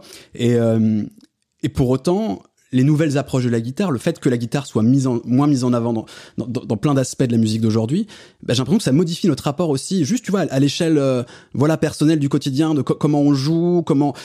Est-ce que par exemple vous avez une idée, les gars, de de la pratique de la de la guitare encore aujourd'hui? Est-ce qu'elle est en difficulté? Est-ce que ça se vend encore des guitares? Euh, Florent, t'as été prof, est-ce qu'on trouve facilement encore des des des, des élèves, tu vois? Ouais. Alors, dans mon cas, j'ai jamais eu de problème pour trouver des élèves. Euh, Il y a toujours beaucoup de gens qui sont intéressés. Et euh, mais c'est vrai que ce qui est marrant, c'est que dans les profils que j'ai, j'ai très peu d'ados. Ah. J'ai vraiment très peu d'ados. J'ai beaucoup de, de papas dont on parlait tout à l'heure, tu Ah, vois, de- qui ont Ok. 35-40 ans, qui Hmm. s'y remettent parce qu'ils commencent à avoir le temps, qu'ils ont la thune, tu vois, et qu'ils en faisaient un peu au lycée. Ou sinon, j'ai des euh, jeunes enfants, tu vois, qui, qui veulent faire de la guitare, soit parce qu'ils trouvent l'instrument cool visuellement, euh, soit parce que c'est les parents qui, qui les y mettent. Mais euh, j'ai pas, j'ai jamais eu de problème pour trouver des élèves, mais c'est vrai que j'avais toujours eu très peu d'adolescents euh, dans les classes, quoi, en général quand j'étais prof. Mais euh, mais ouais, effe- effectivement, c'est sûr que maintenant, pour les ados, la guitare est beaucoup moins sexy que ce que c'était avant, quoi. Ne serait-ce que ma génération à moi, tu vois, qui est pas, qui est pas, enfin, tu vois, moi j'ai 27 ans. Euh, quand j'étais au lycée, c'était un peu, on va dire, la fin euh, du punk rock, pop punk, tu vois, tous ces mouvements-là. Donc t'avais encore le côté sexy et tout machin, et très vite c'est parti. Et euh, effectivement, il y a, il y a eu un gros trou après ça où la guitare était beaucoup moins sexy pour les, ces, ces générations-là. Mais j'ai l'impression que c'est en train de revenir justement avec euh, tous les gars dont on parlait avant, les Tim Henson, les trucs comme ça. J'ai l'impression que ça revient de plus en plus, l'envie de faire de la guitare chez, chez les jeunes, quoi. Michel, ouais, t'as une vision, toi, un peu de ça, de, tu vois, de, de l'envie que provoque la guitare chez les jeunes notamment? Est-ce que ça intéresse toujours, tu vois, Euh, peut-être dans les musiciens que tu fréquentes, dans les jeunes, je sais pas. Euh, je t'avoue que non, moi, je, les, les musiciens que je fréquente, ils ont mon âge et, euh, et moi, j'ai l'impression que euh, le, le rock, c'est sûr, en tout cas, le, le, le rock traditionnel, on va dire, est en très nette perte de, de vitesse depuis un certain temps. Euh, après, il y a, il reste un, un public euh, pour euh, ce genre de formation instrumentale, tu vois. Et euh, d'un côté, je pense que tu as les gens qui innovent vraiment, genre, euh, on parlait de Polyphia, on parlait de Animals Leaders, euh, enfin, tu vois, de ces gens-là. Et puis, il y a aussi tout le euh, revival nostalgique euh, des, euh, justement, euh, quarantenaires, cinquantenaires, etc., qui euh, kiffent de ouf les groupes de cover euh, et ce genre de trucs, mais euh, qui, j'ai l'impression, sont moins prêts à entendre des nouvelles choses, quoi, tu vois, enfin, des compos, ce- genre, ce que moi j'entends beaucoup euh, parmi euh, mes potes qui sont musiciens et qui sont pas du tout soit électro, soit trap, etc., mais qui sont dans la tradition pop rock et tout ça, c'est les groupes de pop, de compos. La plupart des gens s'en battent les couilles. Ce qui, ce qui paye, c'est le cover, tu vois. Ce que les gens veulent entendre, c'est des, des chansons qu'ils connaissent déjà. Et euh, pour ce qui est de la ouais. jeunesse, euh, Pardon. j'ai, euh, j'ai pas vraiment, j'ai pas vraiment d'opinion là-dessus, tu vois. Je connais pas assez euh, des, des, des petits jeunes, tu vois, pour euh, pour vraiment avoir une opinion sur ce truc-là. Mais il y a un espèce de paradoxe. Pardon, je te, je te, je te coupe. Il y a une espèce de paradoxe. À la fois, on disait qu'en réalité, la, la guitare était toujours présente dans la production musicale d'aujourd'hui, mais d'une autre manière, qu'elle était peut-être moins mise en avant. Et on dit en même temps qu'il y a un désamour un peu de la guitare, et tout de suite on dit parce que les gens s'intéressent moins au rock. Est-ce que ça voudrait dire que les styles musicaux aujourd'hui, même s'ils emploient encore la guitare, ils te poussent quand même moins, ils te font moins rêver à, à faire de la, à jouer de la guitare Euh, ouais, c'est sûr, mais parce que il y y a un moment où t'as eu une déification presque du guitariste, tu vois. Je veux dire, tu vois, David Gilmour, euh, ce genre de gars, c'était les mecs, c'était des dieux, quoi. Déjà parce que à l'époque, t'avais pas tous les réseaux sociaux, donc maintenant, c'est vrai que n'importe qui, tu te sens vachement proche de lui, Oui. tu vois. Euh, tout le monde, quand, quand on t'envoie un DM ou quoi, tout le monde te tutoie. Euh, tu vois, je veux dire, une un barrière d'une certaine manière, quoi. Tim Henson, quand il va au shot, il poste une story, tu vois. Enfin, tu- voilà, t'as as vraiment la proximité qui fait que t'as plus ce côté de vénération et mystère que t'as autour du, du truc. Donc déjà, voilà, forcément, le truc, c'était Gilmour, le mec, c'était waouh, tu vois, tout le monde était en mode comment il fait et tout. Alors, en- alors qu'en vrai, des mecs qui jouent aussi bien que Gilmour, entre guillemets, aujourd'hui, t'en as toujours plein. Mhm. Tu vois, je vais me faire, je vais me faire tabasser pour avoir à dire ça. Mais tu vois, euh, il- il faut reconnaître le truc. C'est que t'avais aussi une mythologie autour des, des artistes et tout que t'as plus forcément maintenant. Et t'as aussi que euh, maintenant, effectivement, c'est les, les producteurs sont un peu en train de voler, le producteur au sens américain, quoi. Les mecs qui font les prods sont un peu en train de voler la vedette, euh, justement, aux musiciens de l'époque. T'as toujours les grosses têtes d'affiche, les, les, les mecs qui posent, les rappeurs, tout ça. Et en gros, ce qu'il y a derrière, direct, c'est pas euh, le mec qui a, qui a fait la ligne de piano sur le morceau, c'est le mec qui a produit la track. Ouais. Et, et je pense que c'est en fait les, les, les jeunes se voient beaucoup, enfin rêvent beaucoup plus facilement du rôle de producteur que du rôle de musicien maintenant. Mm. J'ai Ouais. l'impression, tu vois. Ouais, je pense, je pense aussi, c'est ce que j'ai l'impression, tu vois. Enfin, moi, c'est ceux que j'avais fait notamment des, des, que soit dans les conventions, soit euh, j'avais été dans une colo, ils m'avaient invité en tant que, que youtubeur musical, etc. Et les petits me parlaient que de ça, tu vois. C'était genre, euh, ouais, sur quel logiciel est-ce que je peux faire des prods et nanani, nanana, tu vois. Pour moi, c'était plus ça que, enfin, il y en a aucun qui m'a parlé de guitare, tu vois. Après, euh, moi, je suis pas arrivé là avec une guitare non plus, tu vois. Donc ça, ça doit jouer aussi forcément. Mais, euh, mais j'ai l'impression effectivement que dans, dans l'inconscient collectif jeune, c'est euh, le beatmaker, le musicien, tu vois. C'est genre. Enfin, après, moi, c'est un truc qui me plaît bien aussi. euh, moi, je me suis toujours. J'ai commencé par la guitare et euh, très vite, j'ai eu la flemme d'apprendre des morceaux. Euh, j'ai voulu composer directement. Avoir une, des, des pièces pour guitare euh, toute seule, ça m'intéressait pas. Donc, j'ai commencé direct à faire des trucs, etc. euh, des, des, chansons, enfin, des chansons pour groupe. Et puis après, à commencer à faire des trucs orchestraux et des trucs comme ça. Et ouais, je, je sais pas, ça, ça me paraissait plus intéressant de, de faire tout. Genre, tu commences, t'as rien, et à la fin, t'as un morceau, et tu peux l'écouter tout seul. T'as besoin de personne, t'as besoin de, enfin, tu Ouais. vois, ton truc, tu fais tout de A à Z, tu vois. Et cette mentalité-là, je pense que dans la jeunesse, il y en a beaucoup qui s'y reconnaissent. Mm. Carrément.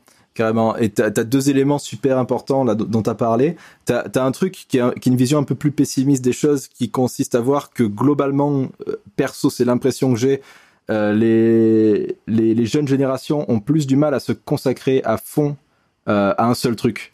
Mm. tu vois? Parce que maintenant tu as accès à tout tellement facilement que c'est moins facile de dire bah ce soir je me pose et je fais une heure et demie de guitare et je relève le solo de, de ce morceau que j'aime bien Ouais, quoi ouais. parce que tu as trop de trucs qui viennent perturber ton attention et tout et donc ça c'est le côté un peu pessimiste du truc mais tu as aussi le côté voilà maintenant tu as la technologie pour pouvoir faire à toi tout seul un morceau entier Mm. donc tu as plus envie de, de passer du- de consacrer du temps à réaliser un morceau entier et kiffer ton, ton truc de A à Z plutôt que faire juste te concentrer sur un tout petit bout, une partie de guitare par exemple, Mm. Qui là c'est moins satisfaisant au final quoi. Et puis, Ouais. il y a- il y, a un truc effectivement, c'est, mais c'est à l'image de notre société fondamentalement tout ça, c'est-à-dire que l'individualisme, les, les pratiques un peu de son côté se répandent de plus en plus. Et, et là où un mec avait envie de se mettre à la guitare avant pour être avec ses potes et trouver un bassiste, un, un, un batteur, etc. Puis on va on va tous tous les deux jours euh, faire des répètes ensemble, on se marre. Et ben effectivement, tu préférerais être tout seul sur ton ordinateur. Alors, ça peut paraître comme ça un peu un discours de vieux con, mais c'est une réalité à mon sens. Et la notion aussi de partage avec d'autres musiciens n'est plus du tout la même. Ou alors ça se passera par une collab, par internet, etc. Ouais, et je pense que ça poussait aussi pas mal d'instrumentistes auparavant à se mettre un instrument parce que t'as besoin des autres quand tu te mets un instrument pour faire Ouais. un ensemble. Et, et cette envie, elle est plus vraiment là, j'ai l'impression. ouais. J'entends de ouf et j'adore faire euh, de la musique et même si euh, moi de manière générale je suis plutôt à tendance solitaire, genre j'adore euh, partager ce genre de moments-là avec des gars et tout, tu vois. Mais ce que j'ai l'impression euh, qui a changé dans la génération euh, qui arrive, comparé peut-être aux, aux générations précédentes, c'est que euh, pour beaucoup la musique c'est devenu potentiellement un moyen de vivre et de faire de l'argent, tu vois. Hmm. Et en fait, quand toi, t'as des ambitions, et là, je parle de mon vécu personnel, tu vois, mais quand toi, t'es déter à te dire, euh, je vais vivre de la musique, etc., et que euh, t'es dans des projets où euh, t'as l'impression, en tout cas, bah, c'est peut-être pas forcément vrai, tu vois, mais t'as l'impression d'être le seul à te sortir les doigts du cul pour que le projet, il avance un peu, et ben, euh, très vite, peut-être pas très vite, moi, pas très vite, mais au bout d'un moment, je me suis dit, bah, écoute, euh, on va limiter euh, les paramètres qui peuvent Bah, influer. c'est des euh, emmerdes, la vie de groupe aussi, sur c'est ce sûr. truc-là, tu vois. voilà, c'est ça, tu vois. Donc, euh, à partir du moment où c'est plus une nécessité, euh, je pense qu'on peut très bien comprendre. En tout cas, moi, c'est c'est comme ça que je l'ai vécu, tu vois. C'est, euh, je me suis dit, bah, en fait, je vais essayer de trouver des projets que je peux faire tout seul. Et puis, Ouais. et Et puis je ouais, fais des je suis- rototos. Ouais, je suis entièrement de ton avis. Ouais. C'est c'est exactement la même expérience que j'ai eu. Moi, j'ai eu pas mal de groupes et tout. Et c'est vrai que c'est extrêmement dur de trouver des mecs qui ont les mêmes objectifs que, enfin, des, des mecs ou des filles qui ont les mêmes objectifs que toi, qui sont sur la même longueur d'onde musicalement parlant, tu vois, qui ont la même manière de bosser. Déjà, ça, c'est vraiment extrêmement dur, qui vont être fiables Ouais, sur une période de temps assez longue pour pouvoir faire un projet sérieux, solide et tout. Et, euh, et, et- et voilà, et c'est vrai que, en fait, il y a un moment où tu dis, bah écoute, je vais faire tout moi, au moins ça va avancer vite, ça va avancer comme je le veux, tu vois, dans la direction que je veux, et euh, voilà, si j'ai pas de bol, et ben tant pis, c'est pas grave, mais au moins j'aurais testé, j'aurais pas attendu que euh, mon collègue il se bouge alors qu'il faut rien depuis deux ans. Et, Ouais, et c'est voilà, vrai que ça, c'est ça, ça. je pense, c'est un truc qu'on a tous, tous eu en fait quand tu joues en groupe très vite, tu te rends compte que tout le monde n'a pas forcément les, les mêmes aspirations quoi. Et, et c'est ça qui est galère. Et, euh, et, enfin surtout quand t'es pas forcément dans une grande ville. Tu vois, je sais pas si sur Paris c'est différent ou quoi. Moi, j'étais pas sur Paris.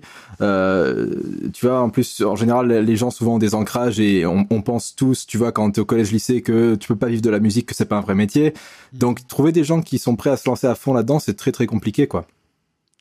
Et, Ouais. euh, et, et en plus, Internet maintenant te permet justement, une fois que, que tu commences un tout petit peu à te faire connaître, de rencontrer par contre des gens qui sont sur la même longueur d'onde que toi. Et là, effectivement, c'est comme tu disais, ça part sur des collabs, ça part sur des trucs comme ça.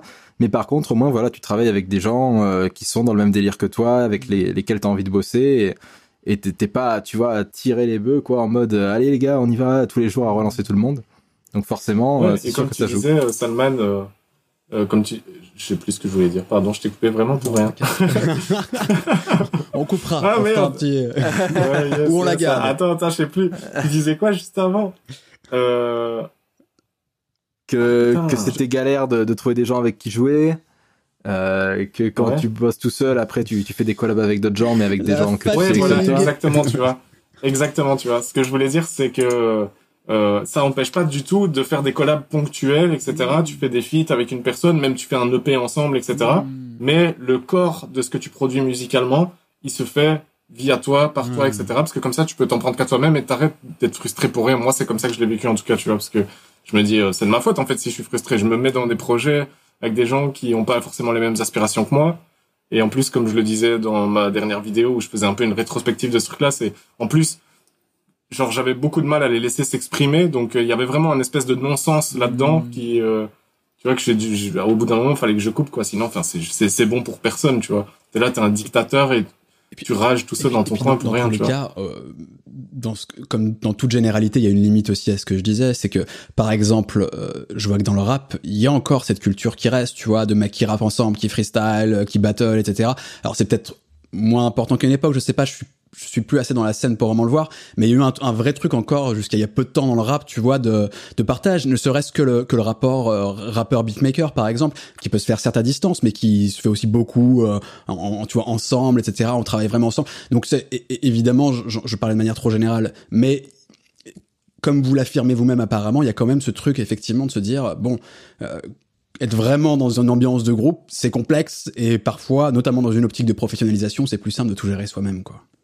Ouais, voilà. Surtout à l'heure actuelle, tu vois, à l'époque où c'était pas possible, bah, effectivement, tu, tu mords sur ta chic, tu vois. Mais euh, la solution de facilité, là, maintenant, ouais, je pense, c'est euh, si t'as du mal avec les rapports sociaux, avec euh, euh, le- mélanger ta sensibilité avec d'autres personnes, etc., bah, tu le fais tout seul et là, au moins, comme ça, t'es tranquille, quoi.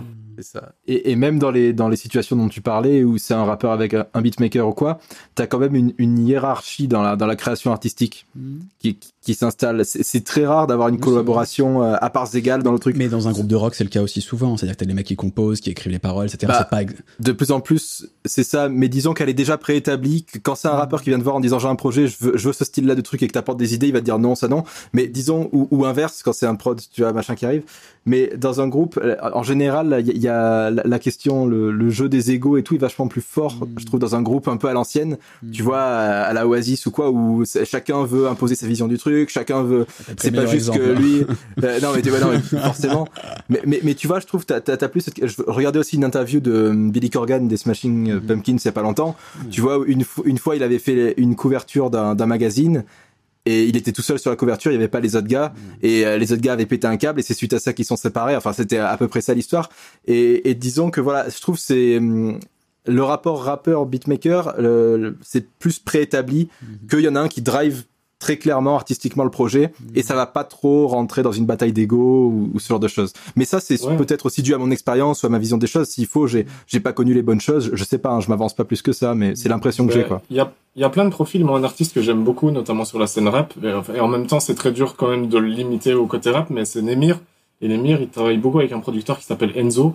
Et euh, Nemir le dit tout le temps en interview. Nemir, Nemir c'est la façade de ce truc-là, mais en gros, c'est un, ouais, Nemir, c'est un projet à deux, quoi, tu vois. Hmm. Et euh, il y a aussi euh, notamment le, le dernier groupe qui a bien popé, c'est 13 blocs, avec euh, Fuck le 17, que tout le monde a entendu. euh, machin, il y a eu ce truc-là, et là-dedans, ils sont au moins trois. Euh, je je suis pas ardemment, tu vois, j'ai écouté quelques morceaux, j'ai regardé quelques interviews, je- à chaque fois que je regardais des interviews, c'était que trois, ils sont peut-être que trois, mais euh, mais en tout cas, euh, il y a au moins ce ce gros mélange de sensibilité là, et eux, ils expliquent eux-mêmes que c'est pas forcément tous les jours facile humainement, etc., mais que euh, ils pensent qu'ils sont plus forts ensemble, Non, tu vois. de toute façon, tu Donc il, a, il reste cette, cette mentalité-là. À, à partir du moment où il y a professionnalisation, il y a équipe, euh, c'est obligatoire, et je pense dans tous les domaines. J'entendais, tu, parlais, euh, tu avais regardé une interview de Billy Corgan, c'est plus classe que moi, mais moi c'était une interview de LEJ, et elle racontait qu'en fait, elle, euh, il y a un quatrième membre en fait, qui est un mec en l'occurrence, qui, j'imagine qui produit, qui compose en partie avec elle, je me rappelle plus les détails, mais clairement elle disait en fait c'est un membre à part entière. Seulement oui, il n'est pas sur le devant de la scène, mais il est essentiel au projet. Et je pense que c'est valable pour quasi tous les projets artistiques de manière générale. C'est bah, ne serait-ce que pour la com, le management, etc. Il faut toujours collaborer avec des gens, il faut toujours échanger, et, et parfois en plus prennent aussi part à, vraiment à la, à la création de la musique. Mais oui, c'est une réalité, c'est sûr. Pas toujours, toujours, mais en tout cas, c'est sûr que Souvent. ouais. il y a un moment où pour optimiser, ouais, je pense que c'est bien de, enfin, tu, tu peux pas être compétent sur tout, tu vois. Évidemment. Particulièrement, tu parlais de la communication. Enfin, je sais pas ce que toi t'en penses, Florent, mais j'ai l'impression que c'est, c'est un des axes que le, je sais pas comment dire, beaucoup d'artistes ont du mal à faire cohabiter ces deux trucs-là, tu vois, genre esprit arti- artistique, vision artistique forte et euh, capacité à l'exprimer à travers les réseaux sociaux notamment, tu vois, ou simplement, enfin, de manière générale, euh, communiquer là-dessus. Je connais moi beaucoup d'artistes Mm. qui euh, sont archi forts et qui eux-mêmes se définissent comme des types complètement nazes en communication et ils savent pas se vendre, tu vois. Donc ne Ouais. serait-ce que pour ça, obligé à... en tout cas, je pense qu'il y a une bonne partie des artistes qui, qui ont besoin de ça, tu vois. Je rebondis sur, tu parlais, euh, anecdote, hein, mais juste des, des interviews de Billy Corgan. Je les trouve euh, super intéressantes, notamment quand il parle effectivement de, de ce qui a foutu en l'air Smashing Pumpkins, euh, euh, du rapport à l'argent, notamment par exemple, il disait qu'il était crédité lui en tant que compositeur, ce qui n'était pas le cas des autres, etc. Et que Ouais. ça a foutu un bordel monstrueux. Et il est assez, assez pertinent avec du recul aujourd'hui, parce qu'ils l'ont bien, ils, ils ont bien galéré. Et, et j'invite effectivement ceux qui nous regardent à, à écouter les interviews de Billy Corgan, elles sont assez intéressantes. C'est ça, ouais, c'était le podcast sur euh, Joe Rogan. Eh oui, et ben c'est Euh, celui-là, dû voir. effectivement, absolument. Ouais, elle, est, elle est top, ça dure, ça dure euh, longtemps, mais c'est excellent. Ouais. Genre, tout ce qu'il dit, c'est vachement intéressant. Ouais, carrément. Les gars, est-ce qu'on passerait pas à une autre partie, là, toujours un peu autour des, guitaristes du quotidien, de les nouvelles approches de la guitare, etc. C'est, on a commencé à l'aborder un peu en parlant des nouvelles stars, entre, guillemets, de la guitare, mais c'est, est-ce qu'aujourd'hui, on doit jouer différemment en tant que guitariste? Est-ce qu'on compose différemment? Euh, à une époque, le, le jeu blues rock était vraiment ce qui était le, le plus dominant. Euh, j'ai l'impression que ça a quand même vachement évolué d'un point de vue euh, technique. euh, on pourrait même parler aussi un peu de, la façon dont on produit le son de guitare. Euh, Florent, toi, j'imagine que tu as vraiment une vision là-dessus, tu vois. De, est-ce qu'on gratte, est-ce que le, gratteux, adolescent ou pas d'ailleurs, mais dans sa chambre, il, il joue de la même manière qu'il y a 20, 30, 40 ans? Bah, ça, c'est sûr que non, parce que comme, euh, comme on l'a dit, les, les styles ont vachement évolué et forcément, tu, tu t'inspires des techniques passées, mais en, en te les réappropriant un petit peu, en les, en les modifiant un petit peu. Après, c'est vrai que la base blues, Mhm. tu vois, vraiment la base blues reste quand même très présente dans beaucoup de choses parce que euh, le blues a, a tellement mis en place de techniques, tu vois, tout ce qui est bend, phrasé très pinta, la, la guitare c'est un instrument qui est très basé sur la pinta, c'est facile à faire dessus, ça sonne très bien dessus. Donc la base un peu pinta et bend, elle reste. Tu vois, et on parlait de Tim Henson, il joue très pinta, il a un jeu qui est très très pinta, et avec euh, beaucoup de, de techniques dont l'origine est du côté du blues. Mhm. Après, forcément, ça a été mélangé à tellement de choses que quand tu l'écoutes, tu dis pas, ah putain, il sonne blues, tu vois, Tim Henson. Non, non, ça change. Mais par contre, tu, si tu creuses un petit peu, les racines sont de ce côté-là. Après, effectivement, tu as toujours une, euh, des nouvelles générations de guitaristes un peu blues rock qui sortent, mais ça, ça va plutôt être du côté des US. Tu vois, t'as un mec qui s'appelle euh, Kingfish, enfin c'est son, c'est son pseudo, qui est sorti, qui joue terrible, un black super jeune et tout, qui joue incroyable et tout. Mais c'est vrai que ça, c'est beaucoup plus rare de voir ça en Europe, encore plus en, en France. Et, et forcément, c'est plus facile de tirer ton épingle du jeu en surfant sur des tendances plus modernes que en faisant du blues rock où mine de rien t'as quand même assez vite fait le tour maintenant et, euh, et puis voilà, c'est sûr que la pratique de la guitare maintenant, quand tu postes une vidéo sur Instagram, euh, faire ton petit solo de en penta classique, ça suffit plus forcément pour euh, que les gens se disent ah j'ai su ce gars-là, ça va être intéressant quoi. Hmm. Forcément, il faut avoir une une approche un peu plus personnelle quoi, Parce que avoir une proposition artistique plus forte. C'est vrai qu'on l'a évoqué tout à l'heure, mais on a, moi je pense tout de suite à deux exemples de superstars entre guillemets de la guitare qui sont devenus connus grâce à Instagram. Je pensais à Melanie Faye dont on parlait tout à l'heure et à Matteo Sassato. Euh, Toi d'une certaine manière aussi, euh, alors t'as tes vidéos YouTube, mais tu postes beaucoup sur Instagram de choses, de guitare, de, de passages, etc. Euh, Un peu à la manière, tu vois, de, des plateformes de streaming ou, ou des types de disques qu'on utilise, tu vois, le support modifie toujours la façon dont on fait de la musique. Est-ce que tu penses que le fait qu'on fasse des trucs plus courts sur Instagram, tout ça, etc., ça, ça pousse les guitaristes à composer différemment? Ah ouais, ça c'est sûr, complètement. Complètement, complètement. Euh, C'est maintenant, de toute façon, globalement, vu que la proposition musicale, elle est vachement plus vaste, t'es obligé d'aller plus vite à l'essentiel. Euh, et ça, pareil, j'en parle souvent dans mes vidéos. Euh, alors ça, bien sûr, on peut trouver que c'est dommage, mais c'est juste une autre manière de, de percevoir la musique. Mais c'est vrai que maintenant, sur Instagram, t'as intérêt euh, à ce que dès les trois premières secondes de ta vidéo, il y a un truc intéressant, quoi Hmm. que ça soit au niveau de l'image, mais aussi et surtout au niveau du jeu, quoi. Qu'il y a un truc où tu balances une technique, tu vois, ou un truc où les gens se disent, oh là, comment il fait ça? Et, et c'est là que c'est intéressant. Donc, effectivement, le, le- support que tu utilises a modifié, tout comme, euh, tu vois, quand, quand on est passé du vinyle au CD, en fait, euh, les vinyles, tu, pen- tu pensais vraiment ton truc face A, face B, tu avais vraiment une manière de penser la musique. Après, les, ça a changé. Maintenant, on fait beaucoup moins de CD, on fait plus des EP ou carrément les artistes sortent directement des singles. Donc ça, c'est sûr que ça, ça, ça influence directement, le support influence directement la, la manière de composer et de penser la musique, quoi.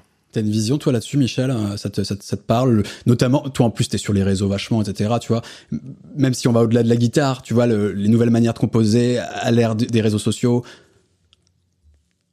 Moi, j'ai j'ai pas vraiment d'opinion sur euh, la, la manière de composer, euh, sur l'influence des réseaux sociaux sur la manière de composer. À part peut-être sur la longueur, tu vois. euh, on parlait d'Ichikanito, euh, mais tous les guitaristes Instagram entre guillemets, ouais, tu fais des compos d'une minute pour la balancer sur le truc. T'en fais peut-être jamais rien derrière. Tu les mets peut-être sur Spotify direct, etc. Pour moi, c'est essentiellement ce truc-là qui a changé dans la manière de produire aussi. Je pense que simplement toute l'industrie s'est accélérée et que on va pas attendre. Enfin, ça dépend qui, tu vois. Si t'as un nom déjà, etc. Mais quelqu'un qui débute, etc. On va pas. Tu vas lâcher ton album et puis après tu vas rien sortir pendant trois ans. Enfin, euh, ça n'a aucun sens, tu vois. Enfin, à l'heure actuelle, j'ai l'impression. Donc euh, c'est euh, une track par mois, une track par semaine. Euh, qui ça? Dans le rap Ils avaient fait ça, mais j'imagine qu'il y a des guitaristes qui font ça euh, aussi euh, dans ce milieu-là. Et, euh, et je pensais aussi à tout l'aspect ludique, tu vois. Euh, genre là, je vais parler youtubeur, mais Davey 504 qui est un bassiste pour le coup, tu vois. C'est Euh, lui, il a vraiment un, un lien très fort avec sa communauté.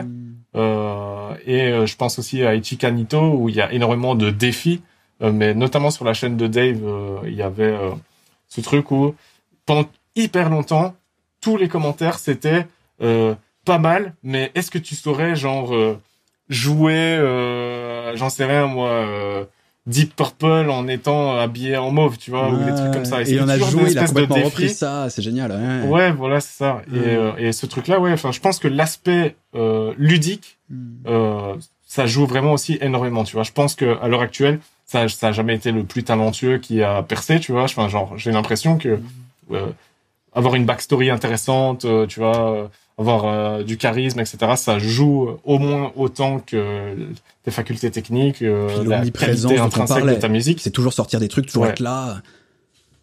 Ouais, voilà. Mais en plus, euh, aujourd'hui, je pense que vraiment l'aspect communautaire, donc vraiment euh, échanger avec les gens en dehors de la musique, etc., je pense que ça fait partie des trucs qui font la diff, tu vois.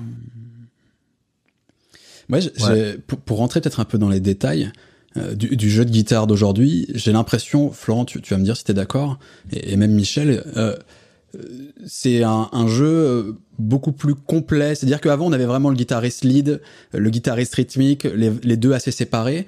Et, euh, et j'ai l'impression qu'il y a un aspect beaucoup plus percussif, main droite et en même temps un peu de tapping, etc. Il faut que ce soit à la fois mélodique et rythmique. Qu'il y a vraiment un truc comme ça dans le son plus moderne et dans la technique plus moderne guitare de d'être capable de, que ce soit un son ample et presque on pourrait penser qu'il y a deux grades tu vois un truc comme ça un peu dans, dans le jeu euh, est-ce que c'est est-ce que tu es d'accord avec ça? Ouais, complètement. Et, ça, je pense que c'est aussi la résultante d'un truc dont, dont, parlait euh, Michel tout à l'heure. C'est que c'est vrai que la guitare, si tu te contentes de juste faire des solos ou juste faire de la rythmique, c'est très vite chiant. Ouais, et si euh, et si tu postes une vidéo de toi qui fait juste la rythmique du morceau, ça va être relou.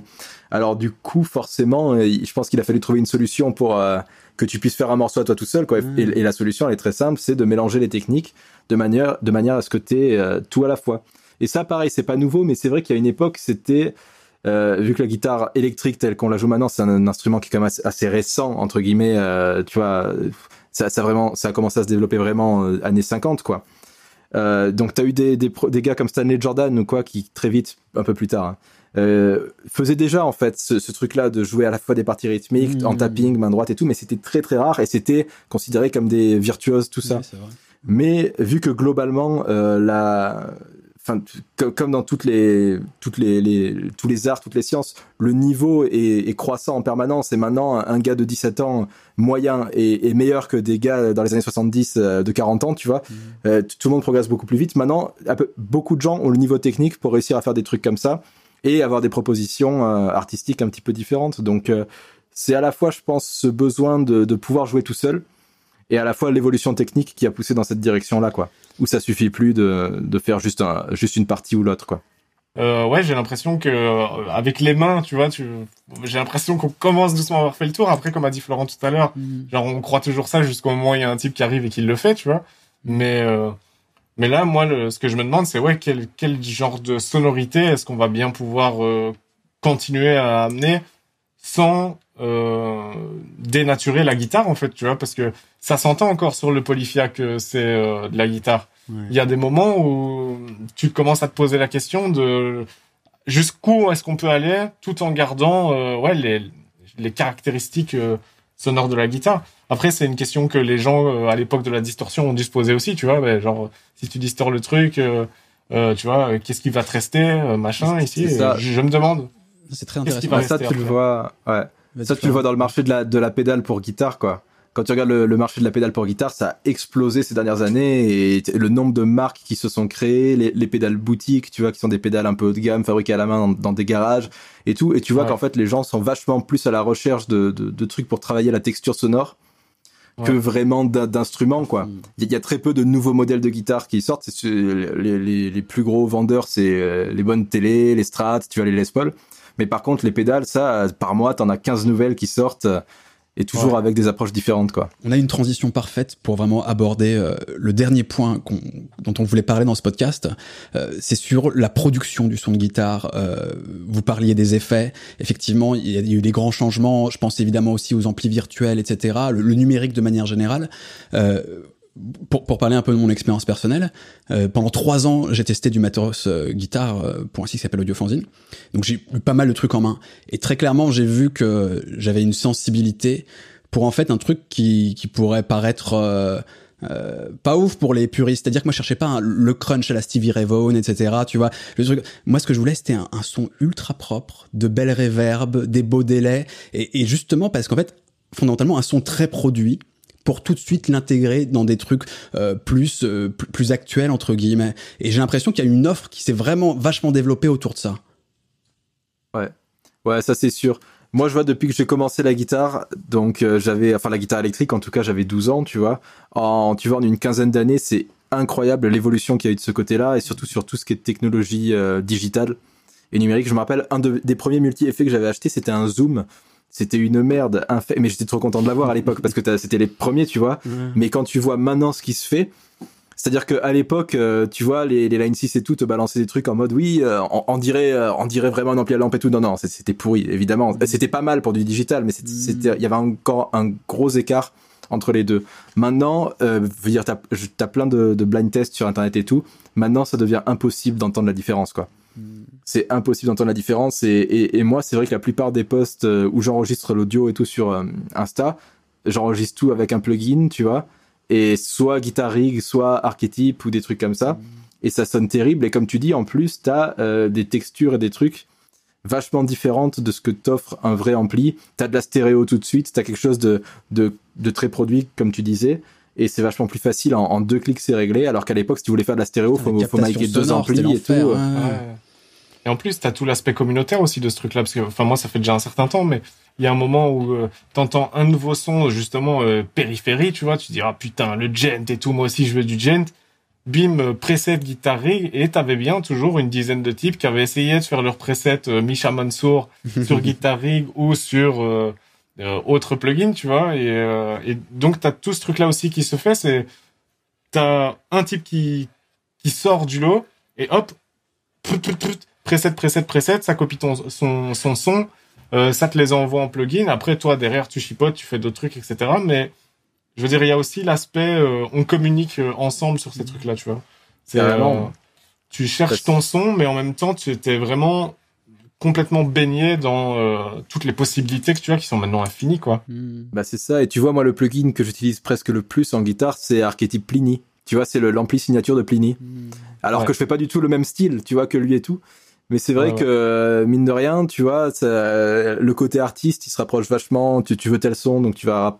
C'est vachement plus accessible qu'avant. Si tu voulais le son de, de Slash, bah vas-y, euh, claque 3000 balles dans un Marshall euh, beaucoup trop gros pour chez toi. euh, Tu as Mhm. 4000 balles dans... Alors que là, avec juste un plugin, voilà. tu peux, c'est vachement plus accessible, quoi. T'as pas, envie de Et ça craquer sonne pour, bien. t'as pas envie de craquer pour le Cory Wong là qui vient de sortir. euh, Et justement, j'ai vu le Cory Wong sortir. J- J'étais dégoûté parce qu'ils ont fait des promos juste avant et j'ai acheté le, le Noli, le Noli Ah. juste avant. Et j'étais là, ah putain, le Cory Wong vient de sortir. Je vais pas, je vais pas en acheter deux d'affilée là et tout. Mais grave, j'ai grave envie de le tester lui. Bah, En fait, si, on- si on pouvait résumer, peut-être pour les gens qui sont un peu moins calés guitare, en offre euh, numérique aujourd'hui, tu vraiment les, les amplis purement virtuels en logiciel, en plugin, comme euh, l'archetype, etc. T'as après les, euh, le hardware numérique type euh, Kemper, Axefix, etc. Où là, c'est ce dont tu parlais Michel, t'as 3000 profils qui reprennent 3000 euh, amplis différents, il y a aussi pourquoi pas des rigs de gens connus, etc. Et puis après, t'as même, et c'est une des solutions qui justement je trouve, que je trouve intéressante parce qu'elle allie un peu les- deux mondes, qui est plutôt les, les, les, les baffles virtuels, où en fait là tu utilises un vrai ampli, mais tu auras ce son justement tout de suite beaucoup plus produit, pas de captation sonore, de galère avec tes micros, etc. Et on sent que même les mecs un peu puristes euh, du son à lampe, etc., recherchent cette idée d'un son plus produit, plus facile à capter. Mais forcément, c'est tellement galère d'enregistrer euh, à l'ancienne, on va dire, et c'est tellement facile d'enregistrer avec ces technologies-là que forcément tu te poses la question à un moment ou à un autre. Après, tu vois, ça dépend aussi beaucoup des styles que tu joues. Vu que maintenant on est sur des styles qui sont très produits, très clean, tu as très compressés et tout, il y a aucun souci pour utiliser des des VST ou des choses comme ça. Après, c'est vrai que parfois, tu vois, j'ai j'ai remaké mon bon vieux Deluxe Reverb avec un bon micro devant euh, et, et franchement, ça sonnait mieux, largement mieux que mes plugins, tu vois. Mais ça Mhm. dépend du contexte. Si je devais faire un, un gros truc euh, prog et tout, je je j'enregistrerais pas sur mon ampli avec un micro, c'est hors de question. Surtout qu'en plus c'est très pratique si euh, deux mois plus tard tu reviens sur ta session, tu veux modifier ton son, en deux clics c'est réglé avec un plugin. Alors que ton ampli, bah vas-y, hein, retape-toi toute la prise et bon courage quoi. Ou alors tu l'as Ouais, fait mais ouais. comme un ingénieur du son, c'est-à-dire tu fais une prise DI en parallèle, etc. Mais, enfin, mais là C'est c'est ça, mais ça, c'est demande l'enfer. une C'est expertise l'enfer. quoi. Ah ouais, ah ouais. C'est ça, c'est surtout que c'est facile quoi. C'est très très facile et ça sonne bien donc euh, pourquoi se priver quoi? Et moi, j'ai une petite question bonus. C'est euh, si euh, si tu devais donner, je veux dire, un ou deux conseils à euh, quelqu'un aujourd'hui qui veut se lancer dans la guitare ou quelqu'un qui commence, etc. Selon toi, euh, quels seraient les, les conseils de prédilection que tu donnerais à ces petits jeunes? Alors déjà, ça, déjà ça serait de, pas euh, rester dans l'optique un peu à l'ancienne du travail, de se dire il me faut un professeur, il faut que j'aille au conservatoire et, et de d'avoir mes cours toutes les semaines machin. Il y a tellement de ressources en ligne maintenant pour apprendre la guitare que voilà. C'est pas qu'il y a plus besoin de profs, mais c'est qu'on peut avancer beaucoup plus vite que juste en ayant un cours une fois par semaine et en farfouillant, on retrouve un peu l'idée qu'on avait tout à l'heure quand on parlait de, de fouiller des playlists, tout ça. Euh, le contenu pédagogique sur Internet, sur YouTube, euh, mais de partout est, est incroyable. Et je pense qu'il faut vraiment se servir de ces, de ces nouveaux outils qui sont à, à notre disposition pour apprendre Est-ce parce que, tu que, un SO à une chaîne que tu connais qui parle de guitare euh, Il y, a- plein de chaînes qui parlent de guitare euh, dans le coin. Il y a, plein de collègues à moi, euh, qui, je sais pas, les gars comme Saturax, ce truc de là, euh, des chaînes comme ça qui sont plus axées vraiment sur l'apprentissage de la guitare. Euh, après, c'est vrai que je, regarde très assez peu de vidéos en, français. Je regarde beaucoup de, de youtubeurs anglais. Et là, il y a Eric Biato, euh, Adam Neely, euh, Paul Davids, qui est très connu aussi, et, qui font des super contenus pédagogiques très très intéressants et très cool. Bon les gars, je crois qu'on est arrivé euh, à la fin de l'épisode. On va. Ah, franchement, il a et tout dit. franchement, et on a tout dit. On a tout dit. Voilà, on a bien parlé guitare. C'était un, un reproche qui avait, fait au pre- euh, qui avait été fait au, au premier épisode, de peut-être pas assez parler euh, compo, vraiment purement musique, etc. On va essayer vraiment d'aborder plein de facettes différentes de la musique à chaque fois, en essayant que ce soit intéressant quand même. Mais voilà, c'est c'est un monde tellement vaste, tellement tellement intéressant qu'on qu'on n'a pas envie de se bloquer sur un truc précisément. Mais voilà, de parler de, de plein de choses avec quand même une tendance sur les musiques un peu plutôt d'aujourd'hui, ça c'est clair.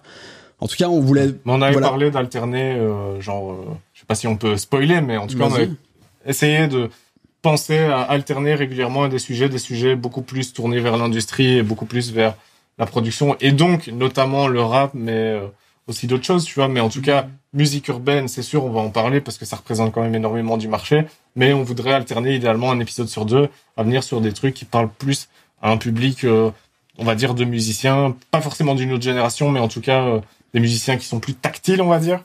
Et puis, euh, on avait parlé potentiellement de faire un épisode sur la musique classique, et on va essayer de trouver un peu des gens qui seront pertinents dans ce truc-là. J'ai déjà deux, trois idées. On va, on va essayer de dégrossir un peu tout ça. Mais en, en gros, c'est pour revenir sur ce truc-là. On va pas faire que parler que de rap et de MPC et de machin, euh, tous ces trucs-là.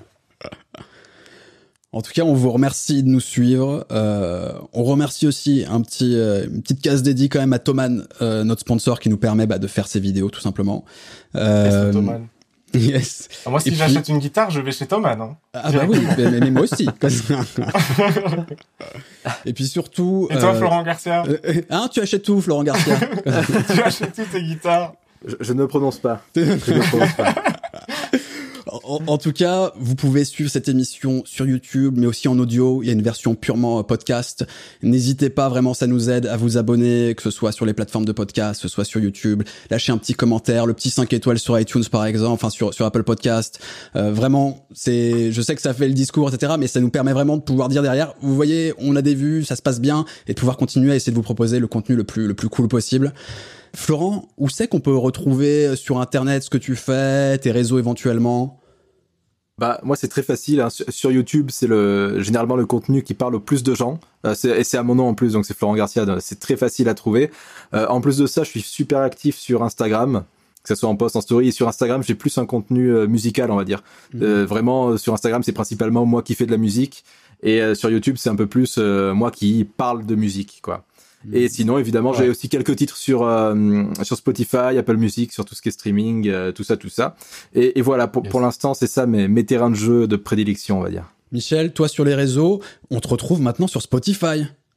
Exactement, allez streamer mon contenu, les amis. Bon, pour l'instant, il y a qu'un seul morceau, mais ce soir, il y en a un qui sort à minuit. C'est pas du tout de la guitare, mais en fait, j'essaye vraiment de, comme je fais sur ma chaîne, tu vois, c'est pour moi, ce sera un...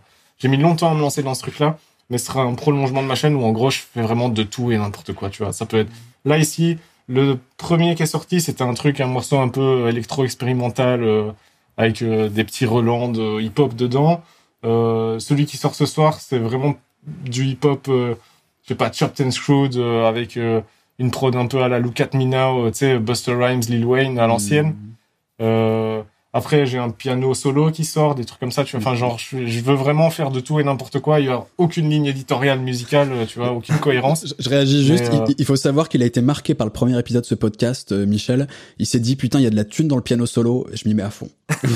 Exactement. Je l'ai dit dans le podcast, hein. À la fin, il nous a dit, ouais, euh, tu peux, si tu passes dans, dans telle playlist et tout, tu fais 50 cas par an avec un morceau. J'ai dit, ah ouais? J'ai ouvert FL, j'ai chargé Nous, piano on in pensait blue. c'était une blague, mais tu l'as vraiment fait.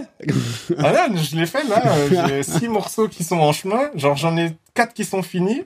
J'en ai deux autres qui sont prêts, tu vois. Genre euh, je dois fignoler un petit peu. Je vais sortir un EP piano, mon gars. Je vais bombarder toutes Le les trois semaines. Je vais, emballer, je vais emballer une, euh, un piano solo sur Spotify. Je veux un morceau à 50k minimum, tu vois. Obligé. Obligé. Bon, et sinon, évidemment, ta chaîne YouTube, Chronomusique, sur les réseaux, Twitter, etc., Chronomusique aussi. Ouais, voilà, K-R-O-N-O et Musédica. Et Yes. toi, Salman? Eh bah, vous pouvez me retrouver aussi sur les réseaux sociaux, Instagram, Twitter, etc. Salman Sali, mon nom. Euh, et puis surtout, j'ai euh, un autre format vidéo sur la chaîne euh, YouTube Monte le son. Allez soutenir, allez soutenir à fond euh, la chaîne, ça fait ça fait du bien. Et voilà, c'est culture son. On essaye de parler de l'aspect un peu plus euh, sociétal, culturel de de la musique. Plein de sujets assez différents. N'hésitez pas à checker ça. Voilà en gros. Voilà.